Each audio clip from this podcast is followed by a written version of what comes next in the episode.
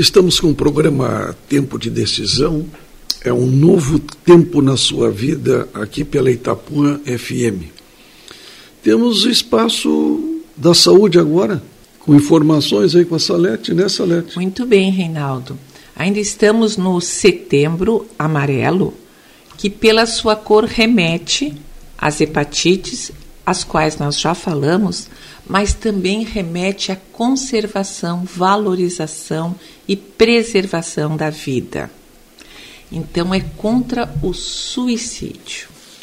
O Fabrício Carpinejar, nesta última segunda-feira, ele escreveu no, no, uma crônica no jornal Zero Hora sobre o suicídio.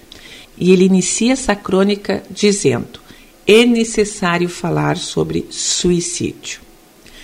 E ele faz algumas colocações que eu achei bem pertinentes e gostaria de reparti-las com vocês. Por exemplo, o que leva geralmente ao suicídio é um sentimento de solidão tão grande que, mesmo que esteja cheio de pessoas ao seu redor, a pessoa se sente emocionalmente sozinha. Dentro da pessoa, ela considera que não adianta falar nada do que eu sinto para ninguém. O outro não me escuta como eu preciso. O outro significa um muro na minha frente.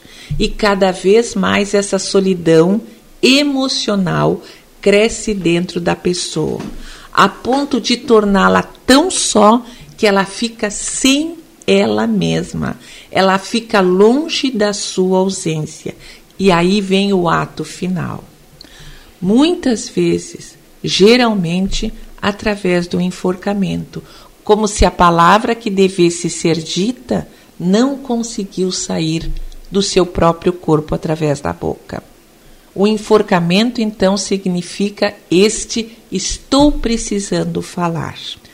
Não resta dúvida que o suicídio é um momento extremo de depressão, de agonia, de solidão, de desespero.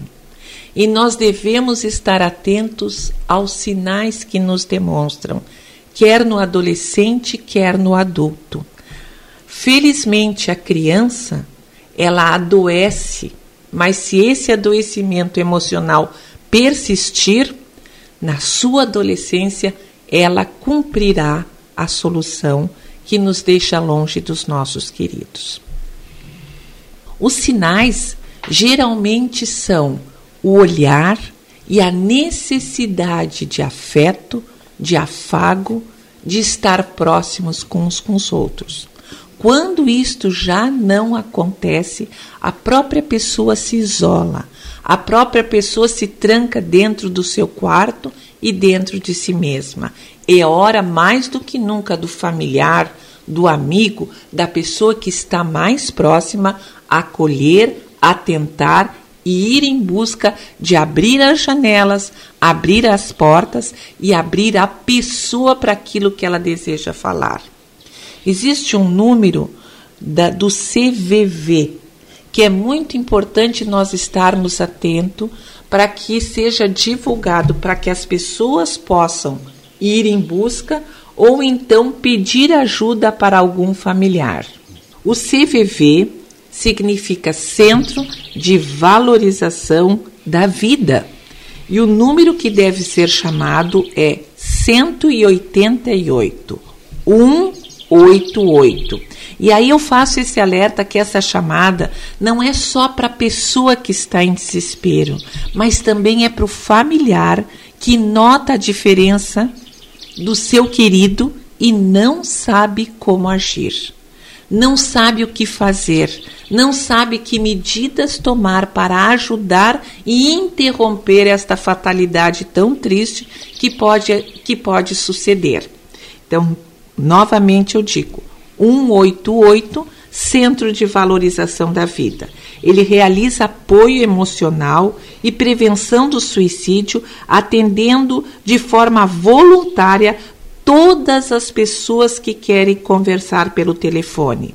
E a disponibilidade do CVV do 188 disponível 24 horas por telefone.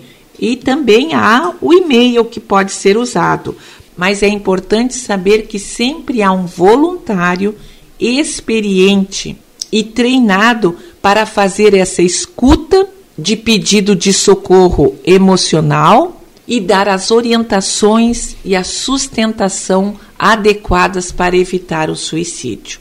Então, por favor, queridos, uh, vamos pensar em nós, vamos pensar naqueles que estão ao nosso redor e também estar atento para essas situações conosco pessoalmente em relação àqueles a quem conhecemos, também é uma forma de sermos uma bênção. Ajudar, acolher, evitar aquilo que é tão triste e tão fatal. 188 Centro de Valorização da Vida. Os bilhetes do suicida nem sempre são escritos num papel. Às vezes, e muitas vezes, são escritos por ações, por olhares, por gestos. Que Deus nos abençoe.